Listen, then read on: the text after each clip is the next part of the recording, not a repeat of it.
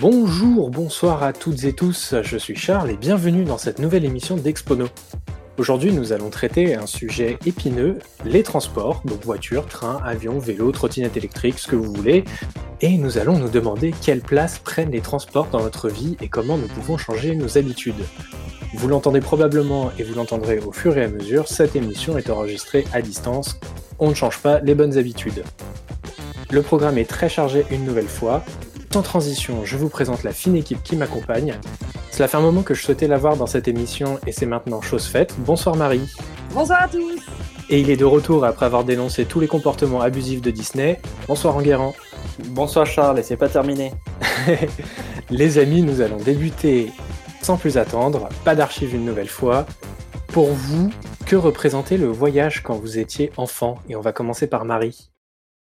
Alors, euh, moi, quand j'étais petite, j'ai pas énormément voyagé en dehors de l'Europe et surtout en dehors de la France, parce qu'avec mes, parents et mon frère, on est souvent partis en voiture euh, visiter notre beau pays et euh, pour voir un peu de la famille qui était en Auvergne. Mais ça a un peu changé au lycée quand mon père a été muté dans les dom-toms. Et c'est là où j'ai pris la première fois l'avion, c'était pour aller en Guadeloupe. Et ensuite, les dix années d'après, c'était à La Réunion, tous les ans, mais sinon, c'est vrai que j'avais pas beaucoup pris l'avion quand j'étais plus jeune, quoi.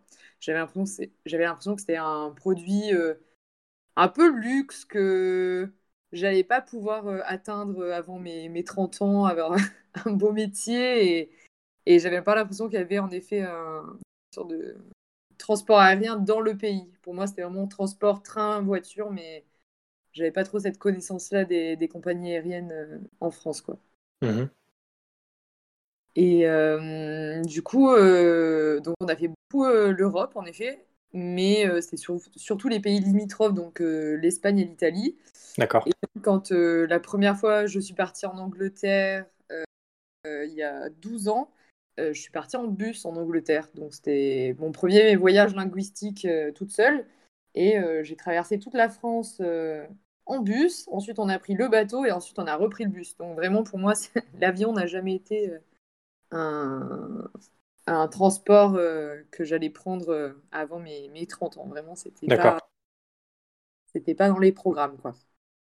Ok, donc pour toi, l'avion, ça restait quelque chose un peu euh, d'inaccessible en quelque sorte, parce que tu, n'en voyais pas l'intérêt pour faire des courtes, enfin, vous n'en voyez pas l'intérêt pour faire des courtes distances, quoi.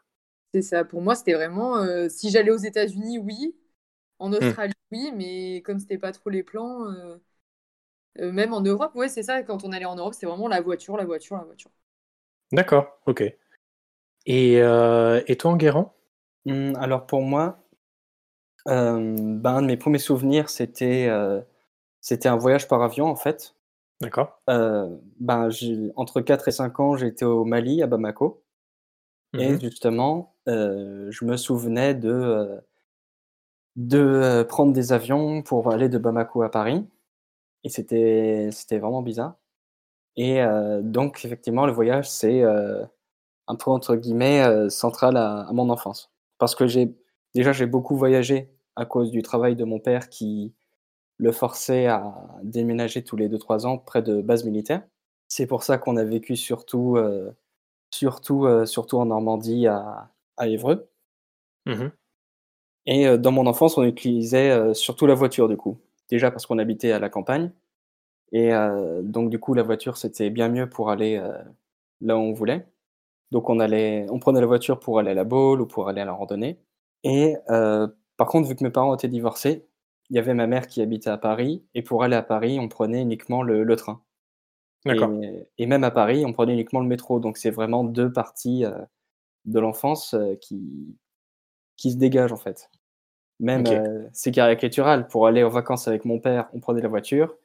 Et pour aller aux vacances avec ma mère, on prenait le train. Alors qu'on allait à des endroits de 50 km euh, de distance, en fait. D'accord, oui. Oui, donc les moyens de transport n'étaient pas les mêmes en fonction de, du parent que, que, tu allais voir, quoi. Voilà, c'est ça. Et euh, donc voilà. Et bizarrement, du coup, j'ai appris à, à préférer le train. C'est parce que j'aime bien le fait de j'ai pris beaucoup, beaucoup de trains. Encore aujourd'hui, je prends le train, euh, le train souvent parce mmh. que j'associe ça au calme et j'associe ça bah, j'associe pas ça au mode des transports que je peux avoir en voiture. Donc, donc dans l'enfance, c'était c'était surtout, c'était surtout les trains. Quoi. C'était, ça, t'entrais dans un train SNCF et ça sentait les vacances déjà. Oui, c'est ça. C'est-à-dire qu'en fait, toi, tu associes les, les transports aux vacances. C'est ça. Ok. Et toi, Marie, c'était ça aussi, t'associais les transports aux vacances? Alors oui, forcément, quand tu pars en vacances, c'est, quand même pas forcément près de chez toi. Donc oui, les transports, c'est, une dimension vacances. Mais comme je disais, moi, surtout les, les, premières fois où je suis partie loin de chez moi, c'était pour aller voir mon père dans divers endroits des dom-toms. Et là-bas, c'est Enfin, après, c'est mon expérience personnelle, mais quand on est allé là-bas, lui était occupé à travailler. Et du coup, avec ma mère et mon frère, on restait un petit peu à l'hôtel ou à la maison. Donc, c'était ça dépendait. C'était. D'accord. Ça dépendait des semaines, quoi. Voilà. Ouais, ouais, non, je comprends. Bah, je vous rejoins un peu sur, sur ces trucs-là. C'est-à-dire que moi, quand j'étais, quand j'étais enfant, les seuls moments où je prenais vraiment des transports, euh, c'était pour aller voir euh, mes grands-parents en fait euh, dans le sud de la France, à Cannes. Et je me souviens des trajets de voiture qui duraient genre 10 heures avec avec mon père qui, qui, conduisait et on descendait on descendait toute la France en fait. Enfin, on partait de Paris, on arrivait on arrivait à Cannes, on partait en, plein milieu de la nuit. Je me rappelle, on, on partait à 2-3 heures du matin pour essayer d'arriver en pleine journée là-bas. Et c'est vrai qu'il y avait toujours ce parfum de vacances en fait qui était toujours, qui était toujours présent. Et c'était pareil la première fois que j'ai pris l'avion, c'était, je devais avoir, je sais pas, 5-6 ans peut-être. Et mon premier souvenir d'avion, c'est ça, c'est quand j'ai fait un Paris-Nice avec mon père pour aller voir mes grands-parents paternels du coup dans le dans le sud de la France. Et, et c'est vrai qu'il y avait ce côté un peu magique quand tu prends la voiture ou l'avion pour pour aller voir tes grands-parents parce que du coup tu fais une association d'idées, c'est-à-dire que si tu montes dans l'avion ou dans la voiture à 2 heures du mat, euh, bah c'est parce que dans l'après-midi, tu seras euh, au bord de la piscine avec tes grands-parents et ça va être trop cool, il y aura le soleil, etc. Donc mmh. euh, c'est vrai que tu fais des associations d'idées comme ça qui sont, qui sont assez sympas. Et j'ai pris le train, je pense vraiment plus tard, je me souviens pas des premières fois où j'ai pris le train, mais je pense que ça devait être avec certainement ma grand-mère maternelle quand euh, on allait en vacances en, Bretagne. Euh, je crois que ça doit être le premier souvenir que j'ai en train. Et pareil, en fait, du coup, le train a été une association d'idées vacances euh, et jamais une nécessité de transport pour se déplacer sur une journée ou sur un week-end, quoi. Mmh. moi, par exemple, j'ai commencé à beaucoup prendre les transports. Alors, non pas pour les vacances au début, mais parce que moi, j'habite Enfin, mes parents, en tout cas, habitent euh, du côté de Marseille et euh, j'ai commencé mes études à Paris. Et du coup, euh, c'est les premières fois où j'ai beaucoup pris le train. C'était pour aller voir ma famille, rentrer de Paris, aller à Marseille. Et ensuite, pareil pour mes études, je les ai fait un peu dans des endroits un peu différents de la France. Et du coup, la plupart du temps, c'était pas forcément pour les vacances, mais c'était surtout pour rentrer voir ma famille. D'accord. Donc, c'était comme tu dis, enfin vous, c'était plus voilà les vacances et moi c'était plus nécessité, on va dire, d'aller voir ma famille et rentrer de, de mon appartement étudiant quoi. Alors tu, euh, tu nous offres une euh, très jolie transition, Marie, parce que nous allons euh, nous allons passer pardon au prochain au prochain thème qui est bah, les, les, transports les transports et les voyages aujourd'hui. Et je vais vous poser une question, c'est Aujourd'hui, quelles sont vos motivations en fait pour, pour prendre les transports? Et on va commencer par toi, Marie. Alors, comme j'ai dit, euh, enfin moi, je suis du sud de la France et j'ai fait beaucoup mes études donc à Paris euh, avec bah, vous déjà. Et ensuite, je suis partie dans le sud. je suis allée vers Nice. Et, ces écoles m'ont offert la possibilité de partir à l'étranger. Donc, j'ai mmh. eu de partir aux États-Unis pour faire un diplôme et euh, ensuite de partir en stage en Angleterre. Donc moi, ça a été beaucoup... Euh, euh, on va dire que j'ai voyagé, on va voir mes amis que je me suis fait pendant ces études et ces stages en Europe du coup. Et, et j'ai beaucoup pris, voilà, j'ai commencé à prendre l'avion beaucoup plus de fois quand j'ai commencé mes études pour aller voilà, donc aux États-Unis, rentrer pendant les vacances d'été et voyager depuis là-bas. D'accord, d'accord. Et, et toi, Enguerrand? Bah, aujourd'hui, euh, mes motivations, c'est c'est des nouvelles motivations. D'accord. Euh, par exemple, pour la famille, j'ai la chance ou, enfin, ou la malchance, en fait, ça dépend qui on demande, d'avoir euh, ma famille euh, en Ile-de-France, en fait. Donc, j'avais pas besoin de, de traverser la- le pays pour aller voir mes grands-parents, mais euh, plus pour voir des, des amis, quoi. Donc, j'ai pas de, j'ai pas de cousinade, de fête familiale euh, dans une région, une résidence secondaire. D'accord. Et aujourd'hui, ma motivation, par contre, c'est euh, deux, trois fois par an d'aller avec des amis euh, en France. Donc, on prend une voiture et on va dans une ville qu'on connaît pas pour, euh, pour un week-end. Mhm. Donc, c'est vraiment le côté, euh, le côté une sortie entre amis pour se défouler. Il y a un petit côté aventure aussi.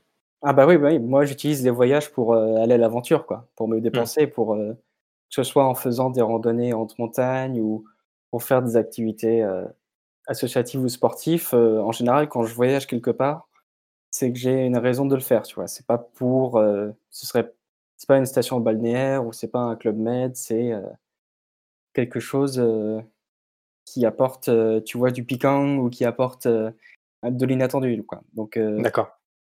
et, et j'ai aussi commencé à voyager pour chercher un emploi, parce qu'en ce moment, je cherche un emploi. Si vous avez des emplois, contactez-moi.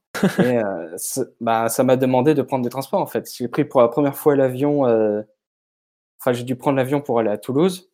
C'était un peu bizarre de prendre un avion pour aller en France. J'ai dû prendre un train pour la Suisse. Donc, euh, des voyages qui m'auraient intéressé en temps normal, euh, bah, c'était vraiment nul d'y aller pour, euh, pour, euh, pour ça, en fait. Ça change totalement ma vision des transports. Et donc, pour moi, les transports aujourd'hui, c'est euh, pour me dépenser, pour partir à l'aventure. D'accord. Rentabiliser en quelque sorte avec des choses qu'on trouvait pas à Paris, en fait. Ouais. Et toi, Marie, du coup, est-ce que tu utilises aussi les transports pour partir à l'aventure? J'essaye. Euh, alors, malheureusement, donc cette année, euh, comme vous le savez, il y a eu un petit peu un petit problème là au niveau des, des voyages. On a été stoppé net euh, en mars. Euh, mais du coup, j'avais des, des voyages prévus avec une amie à moi et mon père sur deux voyages différents. Et c'était plus pour des séjours sportifs. Donc, j'avais un stage UCPA au Maroc pour faire du kite et un stage de plongée à Malte. Et donc voilà, donc quand je pars avec des gens, ça va être des ça va être ça, ça va être plus à l'aventure sur des courtes des, des courts séjours. Et, et moi j'essaye après moi quand voilà, je, je suis toute seule et que je voyage, maintenant j'essaie de, de de partir plus longtemps mais moins de fois dans l'année D'accord.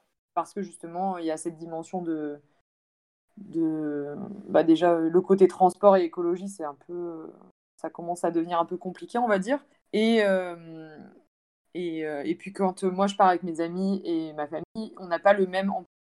moi je travaille de mon ordi et je suis auto-entrepreneur donc je peux prendre mes vacances quand je veux ou travailler de d'endroits divers et variés tant que j'ai internet donc je peux me permettre en effet de partir plus longtemps je sais pas, peut-être trois mois d'affilée, mais de- euh, deux avions, quoi, un aller et un retour, mais je pars trois mois.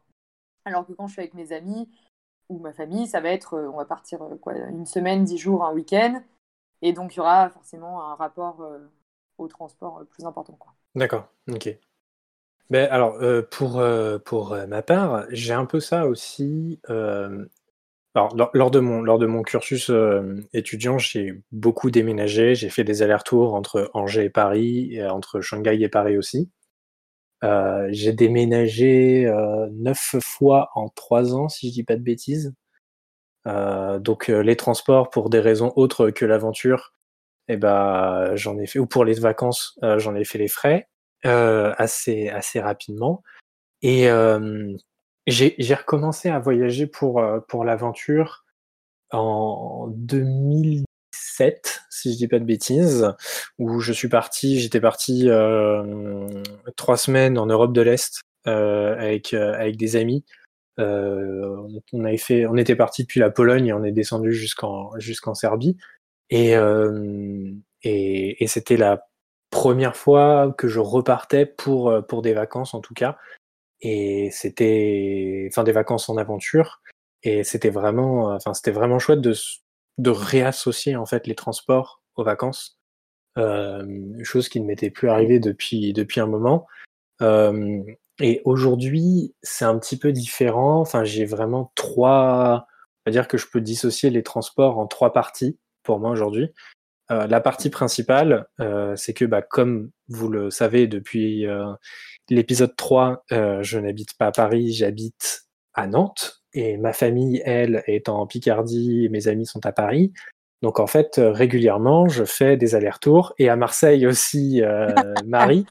Donc je fais régulièrement des allers-retours en voiture ou en train, exceptionnellement parfois, euh, pour, euh, pour aller voir mes amis, ma famille, et euh, je fais ça une fois par mois. Et c'est vrai que j'ai une relation assez forte avec les transports. Enfin, je, je, fais beaucoup, beaucoup, beaucoup de voitures, du coup, parce que quand je pars, je me répète un peu avec la troisième émission, mais quand je pars voir ma famille et mes amis, en fait, je passe plus de temps, je pense, dans ma voiture qu'avec qu'avec les gens que j'ai envie de voir. Euh, déjà, il faut 4 heures pour aller à Paris, puis après, je mets euh, entre une heure et une heure et demie pour aller voir ma mère euh, à, Chantilly. Enfin voilà, c'est des, trucs comme ça, un peu, un peu, un peu pénible avec les transports. donc ça, c'est la, première partie, c'est la partie vraiment relationnelle, quoi, on va dire, du, transport. C'est juste pour aller voir les gens que j'aime.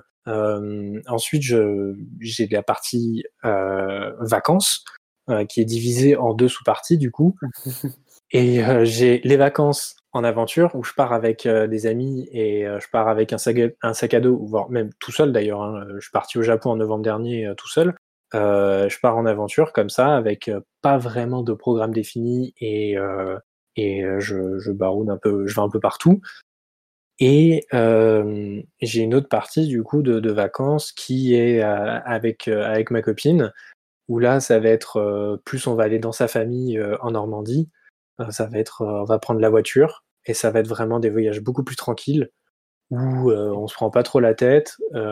généralement, on va toujours au même endroit chez ses grands-parents et en fait, on passe généralement une semaine à voir ses cousins, toute sa famille et c'est en fait, j'associe du coup le transport à un truc hyper relaxant à ce moment-là et pas du tout à, un stress ou quoi. Parce que quand je pars tout seul, du coup, ben, le, le transport a un côté un peu stressant parce que comme je ne prévois rien, c'est comme ça que j'aime voyager, bah, d'un autre côté, je m'inflige un stress euh, avec tout ça, alors que là, quand je voyage avec, avec ma copine, c'est un peu plus, euh, c'est un peu plus tranquille. Est-ce que vous aussi, vous vous différenciez comme ça des, des transports en fonction des gens avec lesquels vous voyagez? Ben, Garant, tu as un peu parlé de, tes, bah, de quand tu prends une voiture avec tes potes pour, euh, pour partir à l'aventure, mais est-ce que pareil, tu dis aussi quand tu pars avec ta famille ou quand tu pars avec, avec ta copine?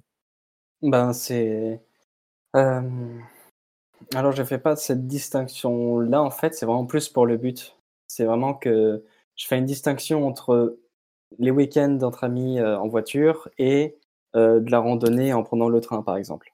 D'accord. Pour moi, il y, a certains, il y a certaines choses qui sont bien meilleures avec une voiture et d'autres bien meilleures avec un train.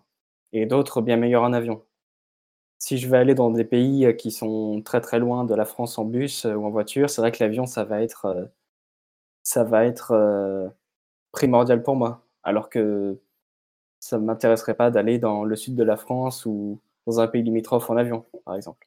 Mmh. Mais ça dépend vraiment de ce que je, compte y faire. D'accord, d'accord. Et toi, Marie? Alors, moi, j'ai une distinction au niveau, donc, comme tu as dit, un peu social pour voir mes amis. Mais maintenant, j'habite à Strasbourg. Donc, euh, j'ai quand même une grosse partie de mes amis là-bas. Et euh, du coup, là, j'ai pu prendre le train un peu pour aller à Paris pour euh, voir mon groupe d'amis de Paris. Et donc, j'ai ce côté vraiment où je reste en, France ou en Europe pour aller voir voilà, soit la famille, soit les amis, tout en me permettant voilà, de visiter un pays où, où j'ai pas vraiment l'habitude d'aller. Et après, j'ai partir loin, et là, euh, seul, quoi, l'aventure, euh, faire, faire mes petites vacances euh, qui durent plusieurs mois. Et, et voilà. Mais là, je vais privilégier en effet l'avion parce que du coup, c'est des, des, plus longs trajets. Et puis même au niveau rapport avec le prix, c'est vrai que ça n'a rien à voir. Quoi. Oui. Oui, et bah pareil, encore une fois, oh tu me tends une perche, mais absolument terrible. Dis donc. euh, pour passer donc du coup à la, thématique suivante, euh, qui va être euh, un peu un questionnement sur la, prise de conscience au niveau des transports et savoir, euh, on va s'interroger un peu si on a des, remords en prenant certains transports. Et bah Marie, je vais te laisser, je vais te laisser enchaîner là-dessus. Alors, Donc, on va commencer par le commencement. j'ai commencé à beaucoup voyager, comme j'ai dit, quand j'étais en études et que en France. Et il y a eu l'apparition du TGV Max. Mm. Déjà, belle invention où je n'avais plus à dépenser 400 euros par mois pour, pour 4, 4 trains. Donc, on avait l'offre à 79 euros par mois et on avait le TGV limité sur certains, euh, certains euh, TGV, du coup, et TER limité. Donc, moi, ça m'a permis en effet donc, de faire euh, plus d'allers-retours entre Paris et Marseille pour aller voir ma famille, mais aussi voir mes amis donc, dans d'autres villes. Donc, j'ai pu plus bouger en France. Le problème, c'est que au fur et à mesure que les années avançaient, je me suis rendu compte qu'on avait pas mal d'offres au niveau euh, des transports aériens. D'accord. On va dire que j'ai découvert Ryanair et compagnies aériennes low cost. Et là, on va dire que mon monde a été un peu chamboulé parce que euh, le prix du billet de bus pour aller de ma ville à Marseille à l'aéroport, c'était le même pour faire Marseille-Londres en, avion. Donc là, je me suis dit, ok, il y a un petit problème là. Enfin, ou alors, soit euh, j'étais pas du tout au courant et ça révolutionne ma vie à partir de maintenant. Soit, euh, en effet, ça, ça, vient juste de démarrer et je me dis euh, ce que ça va donner euh, pour la suite. Parce que, enfin, déjà, comment, comment, les, comment les compagnies aériennes peuvent être pérennes avec des allées à 10 euros, enfin 9,99 euros pour changer de pays. Déjà, ça, ça, ça me dépassait, quoi. C'était, pour moi, c'était fou, quoi. Enfin, je payais 80 euros un mois pour aller en France et à côté de ça, je pouvais payer 10 euros pour aller pour changer de pays. Donc euh, ça, ça a été euh, une, sorte de révolution pour moi euh, aérienne. Et après, j'ai eu une conscience écologique. et là, je me suis dit, bon, attendez, il y a un petit problème quand même de, de, faire payer si peu cher des transports très, très polluants, alors que les trains sont quand même, enfin, ont quand même une, une pollution moindre, euh, mais euh, ça coûte, euh, je sais pas, moi par exemple là, justement, je regardais pour aller à Strasbourg, pour un aller-retour, moi j'avais eu en train, on était sur du 211 euros avec quasiment 6 heures aller, 6, même voire plus 7 heures et demie retour avec un changement. Et par contre, en avion, bon, bah, c'est 50 euros l'aller-retour pour une heure aller, une heure retour. Quoi. Ouais, le choix est vite fait. Oui, voilà, donc même si avant euh, j'étais un peu moins dans l'écologie, enfin j'étais encore en études et je, c'était pas une dimension qui était encore très frappante à, à, mon âge, on va dire, ou en tout cas à mon époque, euh, parce qu'on peut être euh, éveillé, enfin notre conscience écologique peut être éveillée à n'importe quel âge. Mm. Mais c'est vrai que maintenant je me rends compte, plus je compare des prix et plus je, je j'essaie de voir, voilà, de, comme je dis, voilà, comparer des prix pour aller à un certain endroit. Enfin, je vois la différence entre le train, le bus et l'avion, et aussi avec le temps. Enfin, il n'y a, pas, a pas trop photo, quoi. Enfin, l'avion, euh, très pollueur, mais euh, on met pas moins de temps et on paye 20 fois moins cher, quoi. Et ça, ça a été... Euh, c'était une révolution, mais en même temps un choc, quoi, parce que du coup, on avait beaucoup plus de possibilités. Mais en même temps, est-ce que c'est une bonne idée d'avoir autant de enfin, autant que autant de gens aient cette possibilité alors qu'on est en train de... Bah, c'est ça, c'est toute la question en fait, c'est que tu donnes la possibilité à beaucoup plus de gens de voyager. Du coup, ça, c'est un cercle vicieux en fait. C'est-à-dire que bah, du coup, les gens ont la possibilité de voyager, donc ils voyagent, ce qui est tout à fait normal vu que c'est maintenant accessible pour eux. Euh, et du coup, après, ça enchaîne, ça entraîne du tourisme de masse et tout ça. Donc du coup, bah, ça, ça, ça crée beaucoup de, beaucoup de pollution derrière. Et c'est un problème très difficile à endiguer. Et puis quand tu vois en plus, bah, tu disais, les offres attractives des compagnies low cost, euh, tu, tu, te, tu, te, demandes comment elles arrivent à s'en sortir. Et quand tu vois après, tu regardes les bénéfices qu'ils font et que tu vois que EasyJet, Ryanair font près d'un milliard de bénéfices, euh, tu te dis, mais attends, il est où le problème? Puis après, tu fais quelques petites recherches et tu comprends vite pourquoi euh, il y a si peu de, enfin, le prix est, est, est, si peu cher. Euh, L'entretien des avions, bon, ils font juste le minimum. Euh, il y a un turnover de malades sur les avions. À peine arrivés, ils repartent tout de suite. Euh, ils font à peine le ménage dans les avions. Donc en fait, ils, ont un, turnover de, de, de, trajet qui est beaucoup plus important. Le personnel est pas hyper bien traité. Donc là aussi, ça tourne pas mal. Mais ils s'en foutent parce qu'ils les payent pas très bien. Euh, t'as pas de plateau repas ou de trucs comme ça, tu dois tout payer en fait à l'intérieur. Et quand tu te rends compte qu'une gorgée d'eau va te coûter 5 euros, bah non, enfin tu vas pas boire ta gorgée d'eau à 5 euros. Donc c'est plein de trucs comme ça qui font que en fait ils se font bah, maximum d'argent en faisant énormément de, de rotation et, et c'est pas c'est pas ouf d'un autre côté. Enfin, en fait, c'est là où tu t'es vraiment face à un dilemme. Tu te dis, bah, c'est d'un côté, c'est vraiment extrêmement cool que des gens qui n'avaient pas la possibilité de voyager avant, bah, maintenant puissent faire un Paris-New York pour 120 euh, euros. Mais de l'autre côté, est-ce que c'est vraiment raisonnable? Parce que bah, euh, la planète euh, est en train de, de, réchauffer à balle tout est, tout est déréglé climatiquement parlant. Et du coup, est-ce que c'est vraiment une bonne chose que tout le monde puisse voyager à n'importe quel prix, quoi? Enfin, au prix le plus bas. Et... Après, ouais, parce qu'après, tu as aussi le côté, en prenant cet avion à 9 euros, ben, tu vas à un endroit et tu vas dépenser genre euh, des centaines et des centaines d'euros pour euh, mmh. des activités, pour euh, du tourisme, et ça dérègle l'économie locale, en fait. Mine de rien, parce que c'est New York, New York c'est un peu comme à Paris, tu vois. S'il y a plus euh, de touristes que de Parisiens, c'est, il pourrait y avoir, euh, les, Parisiens vont se casser de, Paris, quoi. Enfin, je bah, ouais, ouais, non, mais c'est ça, t'as raison. il faudra plus plaire aux touristes qui seront euh, plus friqués que mmh. aux, personnes locaux, locales qui n'auront pas les budgets de rester dans le centre de Paris. Non, mais c'est clair. Et, puis en ça, oui, t'as que c'est un pays en développement et ça, ça mute un peu bah, non, non, mais c'est clair. Et puis en plus, l'offre de transport n'a jamais été aussi variée que qu'aujourd'hui. Enfin, maintenant, on peut prendre pour aller, euh, je vais aller, mettons, un Paris-Londres. Un Paris-Londres, on peut prendre la voiture, on peut prendre le train, on peut prendre l'avion et on peut prendre le bus. T'as quatre moyens possibles de te rendre à Londres. Enfin, c'est quand même dingue, quoi. Et ça n'a jamais été autant, autant diversifié. Et, et si peu cher en fait de, de voyager. Donc est-ce que c'est une bonne chose? Après ça, euh, bon, bah, Ça dépend. Hein. Il faut que il faut que il faut que ça vaille le coup en fait. Ton voyage, il faut pas que ce soit que que de la dépense. Il faut en retirer euh, quelque chose de plus quoi.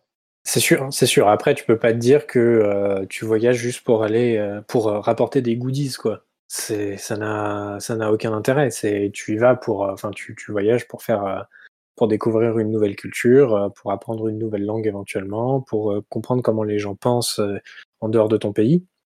Mais c'est vrai que quand tu vois ce qu'achètent les gens quand, quand, ils quand ils viennent en vacances, je, vais vous donner un exemple. En, en 2016, lors de la compétition de football, l'Euro, je travaillais à la fan zone de Paris et sur la fan zone du Champ de Mars, du coup. Et euh, j'étais vendeur euh, au, au, Superstore euh, Euro, Euro 2016. Et il y a des clients, je sais plus d'où ils venaient, je crois qu'ils venaient d'Arabie Saoudite, qui sont venus et qui ont commencé à tout acheter dans la dans la boutique. Et en fait, ils prenaient tout et moi je les ai accompagnés du coup pendant le pendant le, le, le trajet pour enfin de, de, la boutique pour leur bah, pour leur expliquer, pour les aider, machin.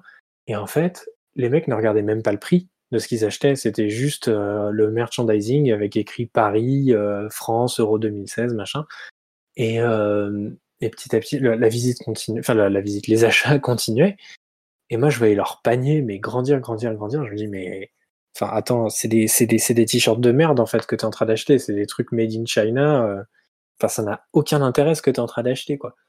Et euh, les mecs ont même fini par euh, acheter euh, une, un crampon, enfin une chaussure crampon de Gareth Bale dédicacée. je sais plus combien ça coûtait, ça coûtait 750 balles, je crois, un truc comme ça. Et les mecs se sont barrés avec.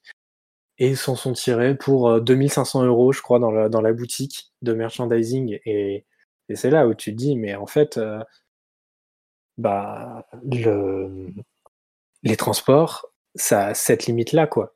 C'est que en fait, euh, les personnes arrivent et, dévalisent, euh, dévalisent tout. Et c'est un cercle vicieux derrière qui se, qui, qui, qui, s'enchaîne, quoi.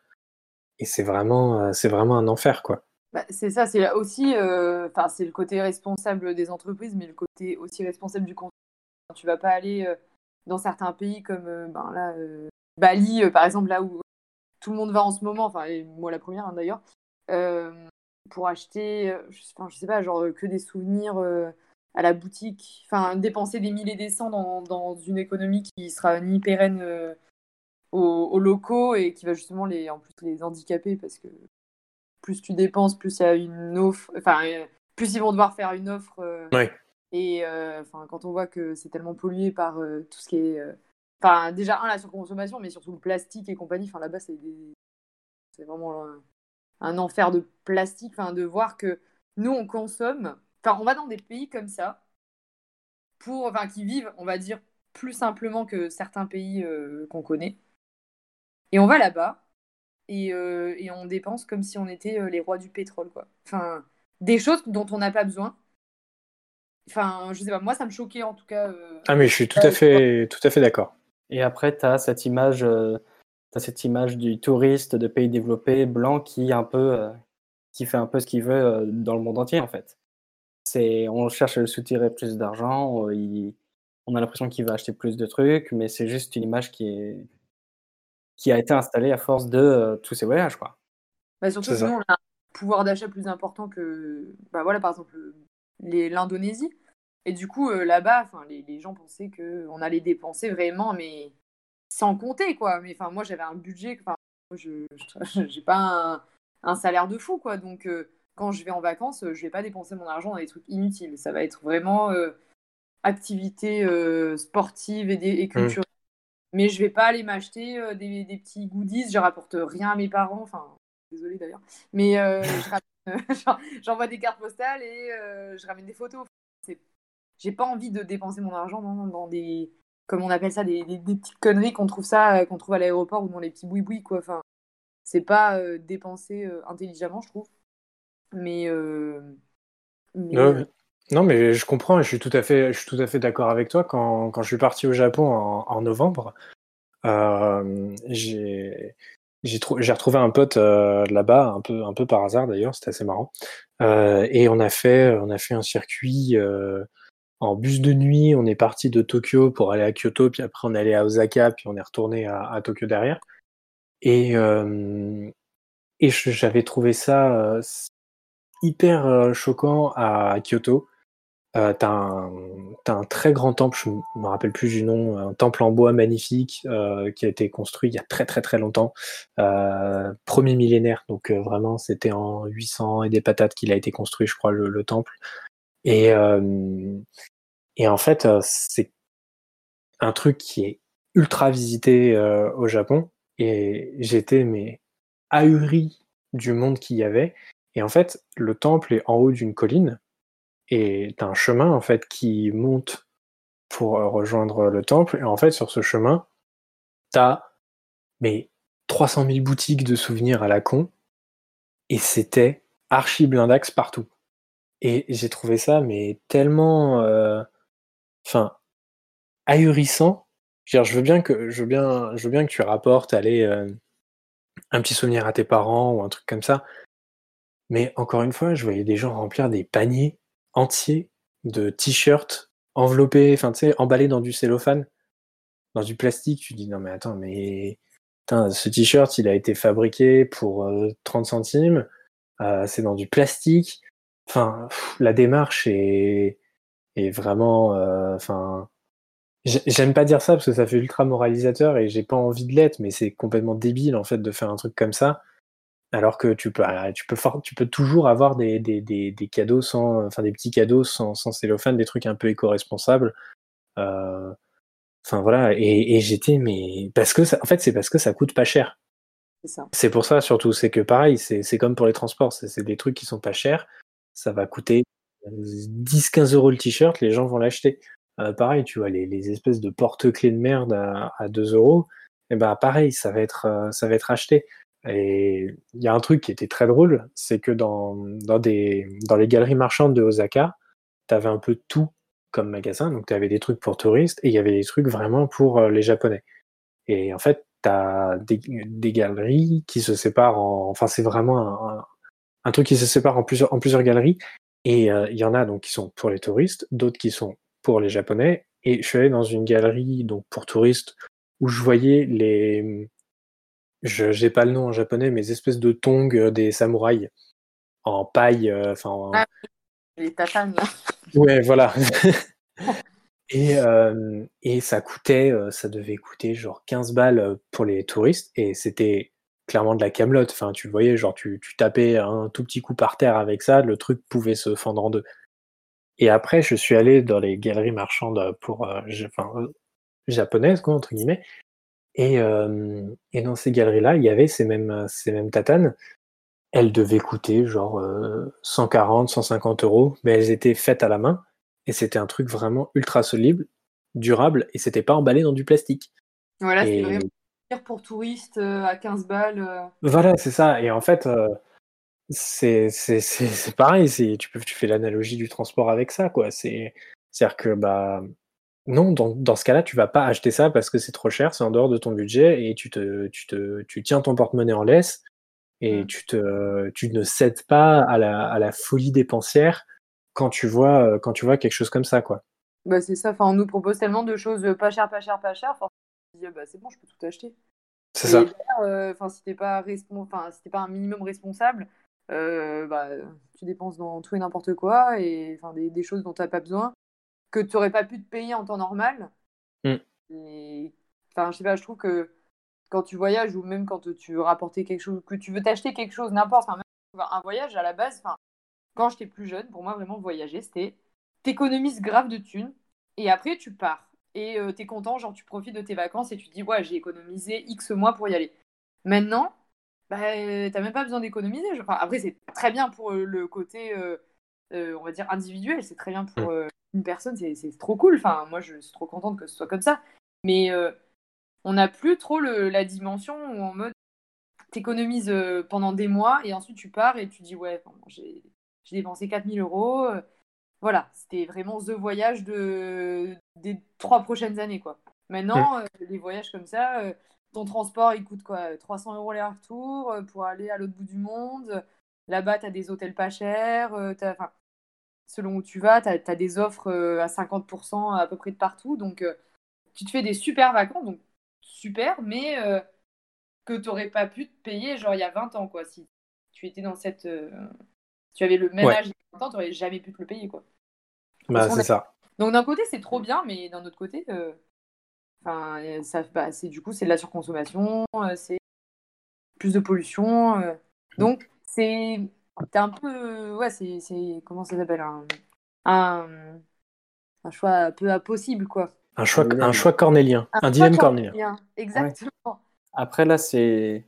C'est un peu un focus sur les voyages à l'étranger, mais la plupart des voyages euh, effectués par les Français, ça reste en France quand même. Oui, tout à fait. Mm.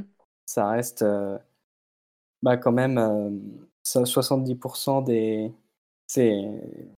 C'est quand même la majorité, plus de la moitié, 70% des, des visiteurs euh, français, ils restent en France. Quoi. Oui, tout à fait. Là, c'était vraiment des partages d'expériences de, de, de, nous, ce qu'on a vécu à l'étranger, mais ça s'applique aussi en France. Hein. Quand, quand tu vas dans les boutiques euh, touristes euh, à Paris, il n'y a pas que des étrangers dedans, hein, il y a des Français. Et là, le raisonnement est exactement le même. quoi. Mais après, moi, après, c'est encore un truc personnel, mais enfin, personnel. Euh, moi, comme j'ai dit, j'arrivais à quand même pas mal voyager ces dernières années à moindre coût. Et en fait, quand je rencontrais les gens et qu'ils me demandaient Ah, mais comment tu fais pour voyager autant euh, et en n'ayant pas normal, un budget euh, incroyable Je leur parlais du coup de certaines compagnies aériennes qui étaient ou euh, des, des, sites de comparaison de vol ou de vacances ou de logements. Et en gros, vous pouvez m'en tirer pour beaucoup moins cher. Et les gens étaient un peu des nus. Donc, par exemple, là, quand j'étais allée en Angleterre, bref, j'ai fait un aller-retour en Angleterre. Et j'ai rencontré deux, deux nanas là, qui étaient au lycée. Et elles m'ont dit on a payé 500 euros l'aller-retour. Marseille-Londres. Quoi? Enfin, je comprends pas. Enfin, il y a beaucoup de gens, j'ai l'impression que pour eux, partir. Enfin, et encore maintenant, hein, je pense qu'ils sont pas qui sont pas au courant de certains stratagèmes, dirons-nous, euh, pour justement partir pas cher. Et euh, c'est pour ça peut-être qu'il y en a beaucoup qui restent en France parce que justement la voiture c'est pas cher. Euh, tu peux partir à plusieurs dedans, c'est des endroits que tu connais. Et, c'est vrai que quand je parle, je sais pas, mais oui, voilà, ma famille, mes tantes ou les parents d'amis, ou enfin bref, ils me demandent toujours, voilà, comment tu fais pour partir autant alors que, voilà, t'as pas d'argent. Enfin, j'ai de l'argent, mais pas, voilà, j'ai pas gagné au loto, quoi. Et, ils sont toujours très étonnés quand, je, quand je leur parle de, ce genre de site, de ces moyens de, voilà, de, partir pas cher. Et pour eux, ils sont encore, moi, enfin, ils sont encore cette personne de moi il y a 10 ans qui connaissait pas tout ça, quoi. Oui. Ouais, bah oui. c'est le voyage à l'étranger, mais le voyage en général, c'est toujours considéré comme quelque chose de plus. Inaccessible. plus... Ouais, c'est ça, oui. Alors qu'il y en a qui gagnent plus que moi et ils disent Ah, je peux jamais partir en vacances. ou j'ai de l'argent, mais je dedans. Oui, mais c'est quoi aussi Je ne veux pas mettre 1000 euros là-dedans, alors que tu pourrais partir demi en Indonésie. Enfin. non, mais c'est vrai. Hein, ouais, ouais. Moi, j'ai payé, payé, très peu cher. Hein. Je suis partie deux mois seule. J'ai payé les deux mois 2000 euros, quoi. Avec le billet, tous les billets d'avion, le, les cours de surf, les, enfin, tous les trucs, quoi. Mmh. Et c'est beaucoup moins que ce que j'aurais dépensé si j'étais resté payer mon appart, ma, nourriture, mes sorties, sans faire d'activités sportives et d'excursions incroyables. Quoi. Ouais, parce que tu as fait de ce voyage un vrai investissement en fait. Mmh. qui allait. Et eux, je pense que aussi, pour eux, c'est ce côté un peu. Ah, je pourrais jamais partir comme ça, parce que eux, ils veulent un cadre, ils sont très. Nous, on veut partir à l'hôtel, on veut prendre tel avion dans telle classe, dans des dates très précises. Alors que je pense qu'il faut un peu de. être. Ah bah, la flexibilité joue un rôle très très important pour partir pour pas grand chose. Hein. C'est ça. C'est d'ailleurs maintenant une, même une, une, case que tu peux cocher quand tu, quand tu réserves un vol. Mm. Il y, a, il y a une case flexibilité que tu peux cocher, flexibilité de deux jours pour te proposer des alternatives moins chères. Mm, c'est ça. Ah ouais? Ouais. Tu as plus ou moins trois jours aussi. Et tu as des alertes aussi. Oui, enfin, maintenant, il y a vraiment plein de trucs. même les compagnies mainstream, entre guillemets, proposent en fait des, tarifs, enfin, essayent de te montrer que c'est possible de voyager pas cher avec elles, quoi. Mais par exemple, Skyscanner, ils avaient, là, ils ont sorti une option là, il y a quelques mois avant, où en gros, tu pouvais regarder sur un trajet. Donc, par exemple, tu sais que tu veux partir, je sais pas, faire un Paris-New York. tu mettais cette sorte d'alerte avec euh, une date et il te disait euh, est-ce que les prix vont augmenter ou descendre? En gros, est-ce que tu ah devrais payer ton billet maintenant pour ce billet-là Ou est-ce hmm. que, euh, je sais pas, le 12 juin, tu veux partir Paris-New York Est-ce que ça vaut le coup de prendre ton billet maintenant ou est-ce qu'il faut attendre En gros? Donc, il y a beaucoup, beaucoup de moyens. Donc, comme tu as dit, Charles, des plus ou moins trois jours pour comparer aux alentours de la date où tu veux partir, tu as des alertes qui mm. te préviennent, et tu as ce genre de, de, services, en effet, qui te disent ben, réservez maintenant ou attendez un peu que les, les prix descendent. Donc, tu as beaucoup, beaucoup de moyens, en effet, de, de partir pour du low cost. Quoi. Ouais, ouais c'est vrai. Et, euh, et toi, Guérand, du coup, est-ce que euh, tu as eu un genre de prise de conscience euh, au niveau des transports? Ben, J'ai eu une prise de conscience Effectivement, plutôt plutôt récemment. C'est en voyant, comment le train a évolué, en fait. Vu qu'avant je prenais, quand même beaucoup le train, même à un moment je prenais plus le train que la voiture mmh. et ben, j'ai vu que, les prix commençaient à être de plus en plus chers, que c'était pas aussi bien desservi, que ça me retirait de la flexibilité, en fait. Mmh. une flexibilité que j'ai trouvée dans, les autocars, Macron, en fait. C'est la loi qui la loi qui a permis, enfin on l'appelle la loi Macron, mais c'est la loi qui a permis de créer euh, quatre lignes de bus euh, pour toute la France et pour l'Europe. Et ça, ça, pour moi, ça a été un, changement euh, central parce que ça a tué le train, en fait. Ça a tué le train en faisant, en faisant en sorte qu'il aille aux mêmes endroits, mais moins cher. Et donc là encore, avec des tas de publicités pour faites du tourisme en masse, faites des mmh. voyages proches de chez vous, tout ça. Et bah, au final, j'ai trouvé que c'est que euh, bah, ça m'a ça m'a dégoûté de prendre les bus en fait. Tellement je le prenais et qu'au final, ça me manquait euh, le train que ça m'a fait réfléchir en fait à quelle quelle sorte de transport je veux utiliser pour euh, pour voyager quoi. Pour correspondre à tes valeurs. C'est ça. Et au final, je me suis plus reconnu dans les voitures en location ou les voitures partagées, en fait. Mmh. Parce que même si ça m'intéresse pas d'acheter une voiture, ce qui me plaît plus, c'est d'utiliser une voiture qui est euh, qui traîne quelque part, en fait. Ouais. Et, de, et de faire des conversations euh, avec euh, des personnes que, qui ont aussi le, qui ont envie de partager en fait leur voiture et de partager leur, leur plaisir de voyager. Quoi. Et tu fais du, tu fais du covoiturage du coup? Bah, j'en fais, oui, j'en ai fait, oui. Bah, par exemple, à un moment, j'ai traversé la Suisse en covoiturage. C'était vachement sympa. D'accord. Et ouais, en général, je prends, j'ai pris pas mal, pas mal de voiturage pour, parce qu'en fait, il y a certains endroits que même avec un bus ou même avec un aéroport, tu peux pas accéder à cet endroit-là précisément. Quoi. Mmh. Ouais, carrément. Et donc vrai. là, ça, ça, me rend flexible de ouf. Et en plus, ben, j'évite, j'utilise une voiture qui, qui aurait consommé, quoi qu'il arrive, tout, tout cette essence-là. Quoi. Ouais. Et ça me mmh. semble plus proche. Ben, en plus, il y a une proximité. quoi. C'est pas non plus comme si, comme lorsque j'ai pris par exemple un avion low cost pour aller en Moldavie, ben, c'était, on avait vraiment l'impression d'être du bétail. Quoi. Et moi, en tant que moi, en tant que consommateur, euh, tu vois, j'ai un certain standing. Hein, je suis pas euh, le client est roi. Bah ouais, je suis pas un porc, moi. Non, mais c'est aussi le... non, mais euh, je rigole bien sûr parce que je trouve que c'est assez dégradant en fait le tourisme de masse dans la mesure où ça te met des ça te met des gens en dessous de toi en fait. Genre quand je regarde les gens qui travaillent pour EasyJet, tu vois, c'est ils m'ont pas l'air c'est un, travail qui les rend pas heureux, tu vois. Ça m'active un peu la, corde sensible, tu vois. Après, moi, j'ai payé pour les asservir aussi, donc c'est. Mais du coup, ça me fait culpabiliser de ce point de vue-là, tu vois. Même plus que pour l'environnement, quoi. Mmh.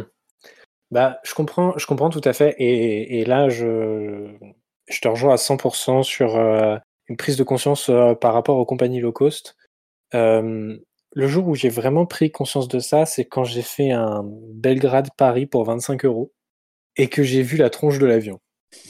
Là, je me suis dit, putain, si j'arrive en vie à Paris, euh, je me jure que je n'utiliserai de la compagnie low cost qu'en extrême urgence, en fait, que si j'ai vraiment pas le choix. Euh, jusque-là, je crois que je m'en suis pas trop mal sorti. J'ai dû prendre une fois EasyJet euh, parce que j'avais vraiment pas le choix. Mais sinon, euh, euh, j'essaie vraiment de faire très attention et effectivement, euh, ce que tu dis est, est, intéressant sur la façon dont parle le personnel aussi. Ça, pas la façon dont parle le personnel, mais c'est la façon dont le personnel échange et se comporte avec avec les voyageurs. Enfin, j'ai fait un, j'avais fait un Nantes Nantes Londres en avec EasyJet et c'était mais tout ce qu'il y avait de plus détestable dans une, euh, dans une compagnie aérienne, c'était là. En gros, enfin, tu te fais emmerder, mais toutes les deux minutes parce qu'il y a un truc qui va pas. Genre, euh, truc tout bête, mais t'as ta, ta valise, t'as une valise cabine, et tu gardes ton ordinateur à côté en, en sacoche parce que tu sais que tu vas devoir bosser dans l'avion. Moi, c'était mon cas. Je me suis fait emmerder à l'entrée de l'avion parce que mon ordinateur n'était pas dans ma valise et que si la sacoche de l'ordinateur ne rentrait pas dans la valise, eh ben, j'allais payer 60 euros de bagage, euh, bagage soute. Et. Censé être dedans T'es censé non, avoir. Mais non, mais c'est ridicule. Et en plus, c'était marqué sur le billet, sur le billet d'embarquement, c'était marqué que tu pouvais avoir ta valise et ton sac à dos, enfin ton sac euh, d'ordinateur, pardon. Mais la, la, la, la, la fille qui, l'employé des idiots qui était devant moi, refusait d'entendre raison, quoi. C'est là où tu te dis, mais putain, les pauvres, quoi. Ils font vraiment un travail hyper ingrat, et je suis sûr que c'est pas de gaieté de cœur, tu vois, qu'elle m'emmerde pour ça. Et, et voilà, et franchement, euh, ouais, bon, après, après, je sais pas, je pense qu'il y en a, effectivement, ils sont tellement saoulés de leur taf que du coup, ils se vengent un petit peu sur les, sur les voyageurs, mais, mais c'est vrai que là, ça a été, ça a été particulièrement pénible, et tout le vol a été particulièrement pénible. Euh, enfin, tu vois, genre, t'es es, en train de dormir tranquille, t'as quelqu'un qui vient te réveiller pour te dire, hé, euh, vous voulez, euh, vous voulez un verre d'eau ou un sandwich? Bah, s'il te plaît, enfin, c'est pas, enfin, c'est pas compris dans le prix du billet, donc viens pas me réveiller pour ça. Enfin, Tu vois, c'est pas comme quand tu fais un, euh, un Paris, je sais pas quoi, mettons un, un, un Paris Japon, enfin Tokyo, où là, effectivement, on va venir te réveiller parce qu'il y a des repas qui sont distribués pour tout le monde. Bien sûr. Là, c'est on vient me réveiller pour me proposer un vieux sandwich triangle à 35 euros. Enfin, s'il te plaît. Donne-moi ton argent. Ouais, c'est ça. Et enfin, c'est tout ce qu'il y a de plus détestable en fait. Et là, je me suis dit, ok, vraiment, euh, enfin, les pauvres pauvres personnels de bord euh, qui travaillent dedans, enfin, c'est vraiment, c'est vraiment l'enfer. Alors après, ça dépend des compagnies. Euh, par exemple, j'ai un voisin qui travaille chez Transavia, qui est la compagnie low cost de Air France, et ça se passe très bien. Mm. Donc ça Mm. dépend aussi un peu, mais mais c'est vrai que, enfin, quand tu vois les mecs, euh, ils ont pas du tout envie d'être là. Personne n'a envie d'être là en fait. C'est ça qui est un peu, qui est un peu bizarre. C'est le, le personnel de bord n'a pas envie d'être là, les voyageurs n'ont pas envie d'être là non plus. Vraiment, tout le monde s'interroge et se regarde un peu en mode, euh, bah, on va dans la même direction, donc euh, bah, allons dans la même direction. Genre, t'as l'impression de, de prendre un blablacar de force en fait. euh, Mm. et c'est vrai que c'est un peu, euh, c'est un petit peu, un petit peu relou quoi, ce genre de, ce genre de truc. Mais, mais bon voilà, hein, on essaye, on essaye de faire, tout le monde essaye de faire au mieux, mais c'est vrai que bon, tu te sens un peu coupable en fait quand tu prends, quand tu prends ces moyens de transport là. Tu te dis bon, euh, pff, allez vas-y, euh, ça me, ça me saoule quoi. Et puis je, comme je l'ai dit dans la, dans la dernière émission, je suis coupable aussi. Enfin, je me sens un peu coupable de prendre aussi souvent ma voiture Mm. pour euh, faire des Nantes-Paris, enfin des allers-retours entre Nantes et Paris. Mais en fait, enfin c'est ce que disait Enguerrand, la voiture t'offre une flexibilité que tu n'as pas avec le train et ou avec l'avion. Enfin, faire un Nantes-Paris en avion, faut vraiment être, euh, je sais pas comment dire, poliment, euh, disons un peu limité euh, pour faire 20 minutes d'avion. Le fait d'aller à l'aéroport, d'attendre, de prendre ton avion, d'aller à Charles de Gaulle et de t'arrêter. Ouais, non, je te jure. Et, euh, et du coup, euh, c'est vrai que bah, je me sens un peu coupable quand je prends la voiture. Parfois, ça m'est arrivé de, la- de prendre la voiture tout seul parce que je partais à des horaires où euh, il n'y a pas de personne qui peut faire du blablacar à ce moment-là. Mm. Et du coup, euh, tu as un peu ce côté pendant ton trajet. C'est surtout quand, quand tu vas faire le, le plein d'essence quand tu es arrivé, où euh, tu t'en t'en- tu t'en sors pour euh, 55 euros d'essence. Puis en fait, tu vois le, les litres d'essence, genre euh, c'est 35 litres quoi que je prends euh, pour faire un, un Paris-Nantes. Et, euh, et là, tu te dis, mais attends, j'ai dépensé 35 litres d'essence à moi tout seul pour faire un voyage de 350 km. Mais qu'est-ce que j'ai fait de ma vie? Enfin, ça va pas, quoi. Il faut, arrêter d'avoir ce genre de comportement. Il faut ou que je prenne des gens avec moi pour, euh, pour limiter ça, ou que j'arrête de prendre la voiture. Donc après, est-ce que l'arbitrage, c'est est-ce que je suis prêt à sacrifier ma flexibilité euh, pour, euh, pour avoir un comportement plus responsable? Ben, j'ai envie de dire oui, que je suis prêt à tous les sacrifices, mais de l'autre côté, ça veut dire que bah, je passe moins de temps avec ma famille quand je viens, quand je viens en région parisienne ou avec mes amis. Et ça, je suis pas sûr d'être prêt à le sacrifier pour le coup. Mm. Donc, Bah oui. euh, Pardon. vas-y, vas-y, vas-y. Du coup, après, enfin, quand tu fais du covoiturage, c'est quand même toi, donc sur Blablacar ou Mobicoop, c'est euh, un- une équipe euh, coopérative, euh, donc dans le même délire que le Blablacar. Mais euh, c'est toi quand même qui fixe tes... ton aller, ton retour, les heures. C'est pas- c'est justement Ouais. c'est à d'autres de, s'adapter si c'est toi qui Alors, le. Oui, c'était le cas quand Blablacar est arrivé en France. Pas est arrivé en France n'importe quoi parce que c'est français. Quand Blablacar a été, a été créé, euh, il y avait ce vrai esprit de covoiturage.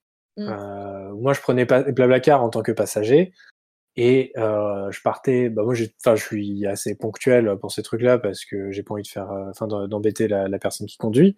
Euh, je suis ponctuel, euh, je suis flexible. La personne me dépose enfin me, pr- me, me prend à un endroit A et me dépose à un endroit B, euh, je me rends à ce point A et depuis le point B, eh ben, je me débrouille pour atteindre ma destination finale. Sauf Ouais. que euh, Blablacar a vraiment changé, je trouve, depuis 3-4 ans. Euh, où là, j'ai arrêté d'être passager et je suis devenu plus conducteur euh, Blablacar. Et là, il y a vraiment un truc euh, complètement différent, c'est que déjà, ça coûte très cher Blablacar aujourd'hui, je trouve. Les frais de dossier, euh, les frais de dossier sont vraiment extrêmement élevés, Euh, ce qui fait qu'au final, prendre un Blablacar, ça te revient presque aussi cher que de prendre un train. mm. dans certains cas. Mm. Il y a des conducteurs qui n'ont pas compris l'esprit Blablacar et qui du coup font du bénéfice sur les Blablacar. généralement, quand tu regardes les tarifs entre Nantes et, et Paris, je suis un des moins chers sur Blablacar parce que pour moi, c'est normal que je contribue aussi financièrement au voyage. Mm. Euh, on paye, j'essaye de faire en sorte qu'on paye tous le même prix. Mm. Et quand tu vois qu'il y a des mecs bah, qui te mettent un Nantes-Paris à 50 balles en Blablacar, bah non, en fait. Non, c'est pas le but de Blablacar. Et, et le problème, euh, c'est que du coup, euh, bah, Blablacar gagne en, en, notoriété, très bien. Euh, ils font des levées de fonds, très bien il y a de plus en plus d'utilisateurs, très bien, mais qui dit de plus en plus d'utilisateurs dit des gens qui n'ont pas compris comment ça fonctionnait. Et en fait, euh, tu te retrouves parfois à attendre des mecs 20 minutes parce qu'ils sont bloqués dans les transports, parce qu'ils sont pas sortis du taf, parce que machin, parce que truc. Il y a toujours une excuse. Euh, j'ai eu le cas euh, une fois d'un couple de personnes qui m'a demandé de venir les chercher en bas de chez eux. Euh, et qui m'ont dit que sinon ils allaient porter plainte auprès de Blablacar ou je sais pas quoi. Ah bref. Et euh, c'était, enfin, c'était vraiment un des pires trajets de ma vie. Euh, ils m'ont pourri, euh, ils m'ont pourri mon trajet. C'était terrible. Bon, ils habitaient pas très loin de chez moi, mais juste ça me saoulait en fait de me d'être un taxi. Et je leur ai expliqué en fait quand tu vas à la gare, tu demandes pas au train de s'arrêter en bas de chez toi pour venir te chercher. Enfin voilà. Et en fait, quand je suis arrivé, c'est donc c'était à Nantes. Euh, tout le monde a dormi dans la voiture, donc j'ai fait les 4 heures vraiment tout seul en conduisant, ah sans musique, sans rien. C'était vraiment l'enfer. Mais pourquoi sans musique? Il fallait mettre à fond. Ouais, ouais non, mais je sais bien, mais j'avais envie de. En fait, je me suis dit que je préférais que le couple relou dorme plutôt qu'ils parlent, parce que franchement, ils étaient très énervants. Et, euh, et euh, ils, faisaient, ils faisaient que tout critiquer, quoi. C'était vraiment trop chiant. Et, euh, et, quand je suis arrivé à Paris, quand on arrive en région parisienne, euh, ils ont vu que je continuais pas selon le trajet qu'ils avaient prévu. Euh, et euh, ils me disent Ah, mais vous passez pas, euh, vous passez pas près de Vélizy, tout ça? Et je dis Bah non, je passe pas près de Vélizy. Moi, je prends un autre chemin pour rentrer parce que c'est un petit peu moins cher. Et du coup, comme ça, bah, vous payez moins cher aussi pour 5 minutes de voiture en plus. Et ils me disent Ah ouais, mais non, mais nous, ça nous arrange pas parce que du coup, on avait prévu que vous nous déposiez à Vélizy. Donc, est-ce que vous pouvez faire demi-tour, s'il vous plaît, pour aller à Vélizy? Et j'ai dit, bah non, en fait, euh, je m'arrêterai pas jusqu'à mon point final. Et après, là où je vous dépose, en plus, vous avez beaucoup de moyens de transport disponibles.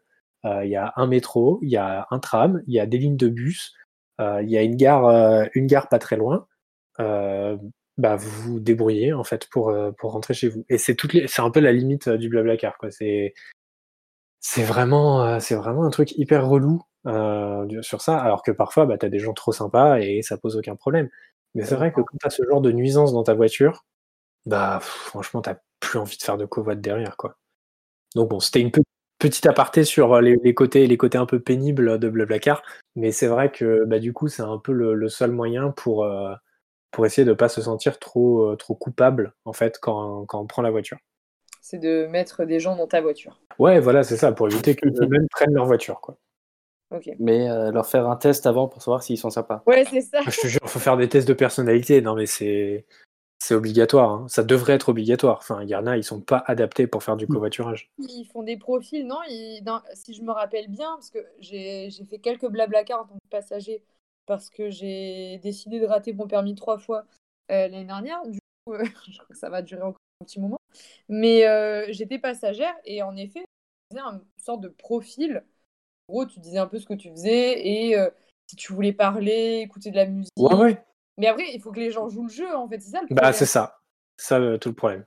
Les, les, les, sites de covoiturage, on va dire, qui sont le problème, mais encore une fois, c'est la responsabilité des gens. Si tu sais que tu vas d'un point A à un point B, enfin, que la personne sur laquelle tu veux réserver ton blablacar ou, enfin, bref, ta, ta voiture de covoiturage euh, va d'un point A à un point B, la moindre des choses, c'est quand même de demander est-ce que ça vous dérangerait de passer par là? Parce que je vois que c'est quand même sur votre chemin, juste de m'arrêter avant, de me déposer avant parce que c'est sur le chemin. Mais c'est, ça reste quand même euh, du cas par cas et, et si les gens respectaient euh, ce que les, les, annonces que vous mettiez, ça se passerait bien. Mais c'est juste que les gens, maintenant, ils sont en mode ah, on peut bah tout faire, on peut tout demander et en plus, les gens, c'est nos taxis. Bah, c'est ça, et c'est vraiment toute la, toute la limite. Il y en a qui euh comprennent le système et d'autres euh, qui comprennent mais ils veulent pas vraiment. Bah, c'est ça, c'est ça. On va passer à notre, dernière thématique, les petits amis, qui est, ce qu'on essaye de mettre en place pour essayer d'avoir un comporte un comportement, pardon, un peu plus responsable. Du coup, Marie, tu as dit que tu avais raté 3 fois ton permis de conduire. Bravo, heu, de plus jamais prendre la voiture. C'est ça, donc on peut dire que tu es super écolo à ce niveau-là. Mais du coup, est-ce que tu essayes de mettre des trucs un peu plus en place à part rater ton permis? Heu, alors ouais, parce que là, je vais passer le 4e fois, donc je pense que je vais aussi le rater, histoire sur cette c'est écolo. Mais heu, sinon, là où j'habite, en fait, donc Strasbourg et Martigues, c'est quand même des des villes où, tout est accessible à pied ou en vélo. J'ai un vélo à Strasbourg et j'ai un vélo à Martigues. Heu, j'ai quand même ce côté, heu, transport, heu, de mon côté, écolo, hein, et sinon il y a des bus et des trams. Moi, ça va être plus tram à Strasbourg et éventuellement un bus un un bus ou 2, heu, selon mes besoins, Martigues. Mais voilà, donc ça, c'est dans ma vie tous les jours, ça va être ça. Je prends jamais la voiture. Parce que déjà, 1, c'est pas possible, mais que de 2, en plus, si par exemple, il y a mes parents ou mes ça à mes parents, s'ils doivent aller dans un endroit où moi je dois aller, ils vont m'y amener. Mais si c'est 2 endroits différents, ils vont pas m'y amener, quoi. Je vais pas leur demander, heu: «Peux-tu faire un détour, s'il te plaît?» Mmh. Je vais y aller moi de de mon côté, quoi. D'accord. Donc voilà et après, heu, voilà, les trajets avec mes amis, donc c'est eux qui prennent la voiture, je participe et et voilà, mais ça reste quand même, heu, très, très rare. Très, très rare. OK. OK. Et toi, Enguerrand? Ben, j'utilise encore des voitures pour aller, en France. Mais de l'autre côté, c'est, heu, ça me permet de prendre moins l'avion, en fait. Donc heu, je sais pas si c'est plus responsable étant donné que j'utilise encore une voiture, mais heu, tu vois, on utilise une voiture qui est qui est mis au garage et qui sert un petit peu à son propriétaire aussi. Mmh mh. Et donc c'est déjà un 1er pas, tu vois? C'est OK, on fait des voyages qui sont moins loin et qui durent, pas si longtemps, mais bah, on n'utilise pas l'avion et l'avion, c'est quand même, heu, genre, heu, un peu plus qu'une année de de voiture, quoi, niveau D'accord. CO2. Enfin, Mmh. c'est quand même assez, heu, ignoble. Et du coup, dans ma vie de tous les jours, j'utilise surtout le enfin, je me suis mis au vélo et avant, j'utilisais uniquement les transports en commun, donc j'essayais vraiment de de devenir cycliste, même si c'est pas facile parce qu'il y a tellement de voitures. Oui. Et d'essayer de voir aussi un petit peu comment est-ce que comment est-ce que faire en sorte que, heu, le vélo devienne, heu, une partie plus centrale de, heu, de mes locomotions, quoi. D'accord. Donc ça va être, soit faire plus de voyages à vélo, soit utiliser plus le vélo sur place quand quand je fais du tourisme Mmh mh.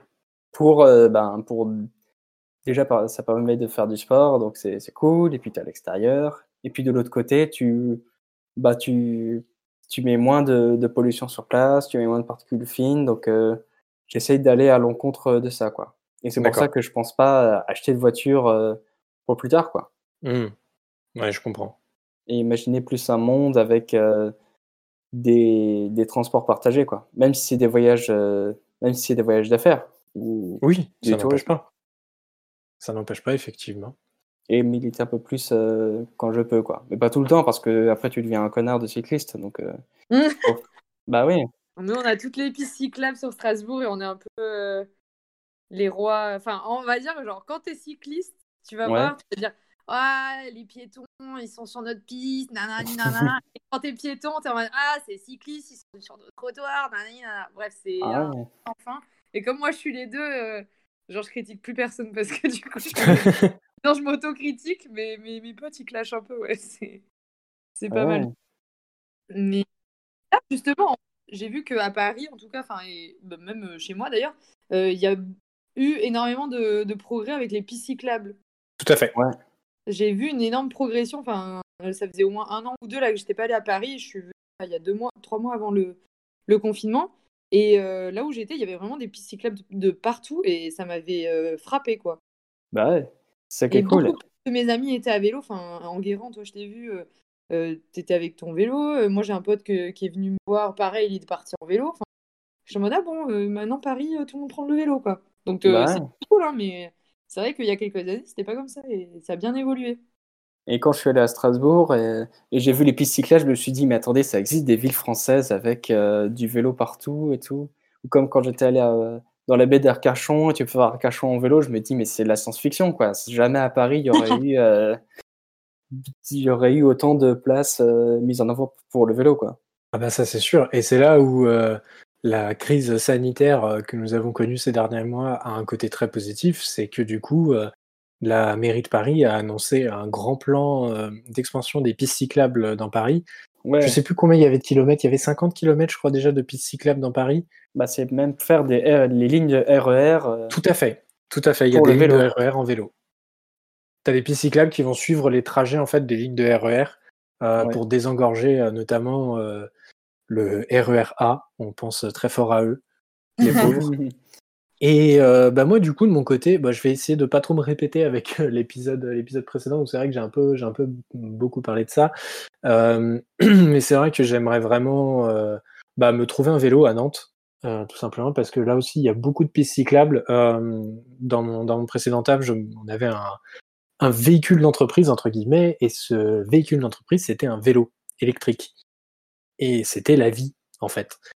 Et euh, avec un vélo électrique, euh, tu vas quand même assez, assez vite et du coup, euh, bah, c'est trop cool.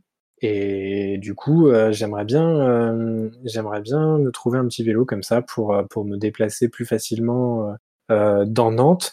Et sinon, c'est vrai que bah voilà, j'essaie de prendre un peu moins l'avion, donc peut-être partir moins souvent à l'étranger, rester plus souvent en France. toujours, bah voilà, pour parce qu'il y a plein de plein de trucs en France qu'on connaît pas. Euh, la France est quand même un pays avec une diversité de paysages euh, assez, euh, assez fantastique. Et mm. c'est vrai que je, j'aimerais bien, j'aimerais bien rester un peu en France aussi pour, pour découvrir ça. Bah là, cet été, malheureusement, ce projet est annulé, mais j'avais un projet de faire toute la côte ouest de la France en camping-car avec deux amis.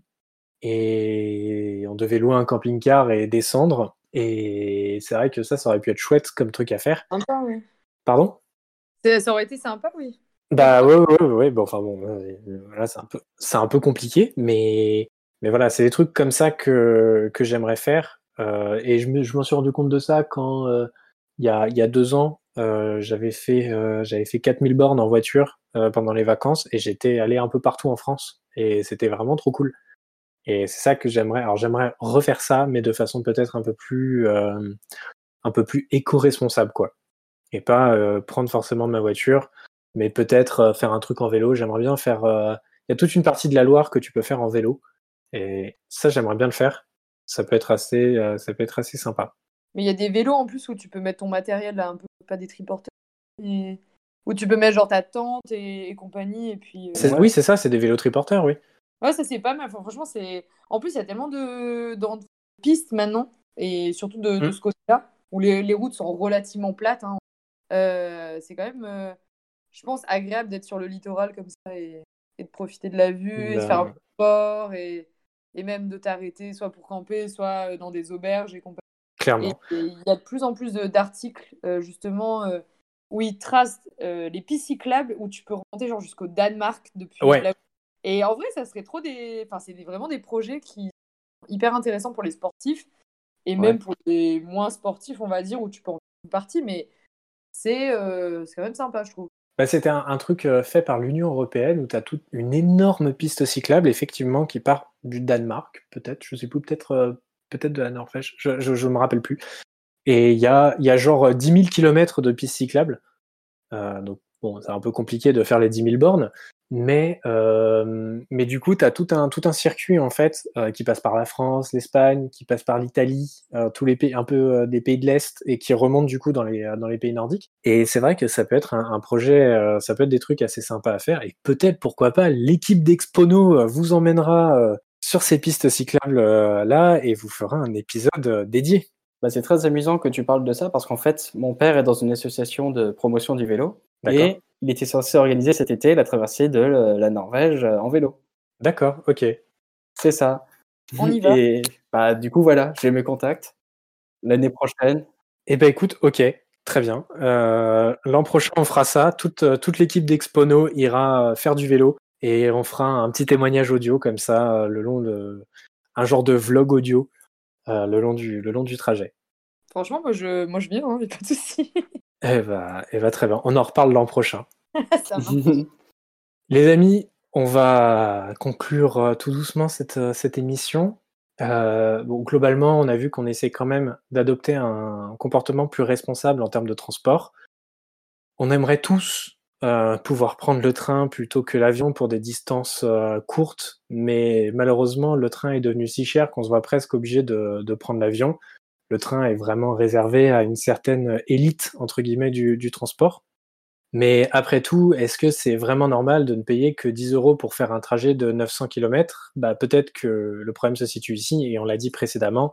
En fait, on rentre dans un cercle vicieux et euh, comme il est facile de voyager à un prix très abordable, cela engendre plus de trajets, etc. Et nécessairement une pollution accrue et donc du tourisme de masse. Euh, donc euh, voilà, tout, tout ce qu'on a dit précédemment. Et j'aimerais terminer cette émission avec une citation de Roger Fournier dans le livre À nous deux. Et Roger Fournier nous dit L'imagination est la meilleure compagnie de transport au monde. Chers auditrices et auditeurs, euh, je vous encourage à mettre 5 étoiles sur Apple Podcast si cet épisode vous a plu. Suivez-nous sur Instagram pour ne rien rater de notre actualité et pour voir un peu les coulisses de l'émission. Et sur Facebook ainsi que Twitter pour découvrir des ressources euh, complémentaires. Et surtout, bah voilà, n'hésitez pas à nous dire ce que le voyage représente pour vous, quelles sont vos motivations pour voyager et les actions que vous essayez de mettre en place pour avoir un comportement plus responsable. On vous l'avait annoncé dans la troisième émission, on essaye de mettre en place un système pour interagir un peu plus facilement avec vous. Peut-être que ce ne sera pas une chaîne Twitch comme euh, dit précédemment. Euh, on essaiera peut-être de mettre en place un live Facebook 48 euh, heures après la sortie de, l'épisode. Donc on est en train de travailler là-dessus et des annonces seront faites très bientôt à ce sujet. On vous dit à bientôt pour un premier, ah, pour un premier, pour un prochain épisode. À bientôt, au revoir. à plus. À plus.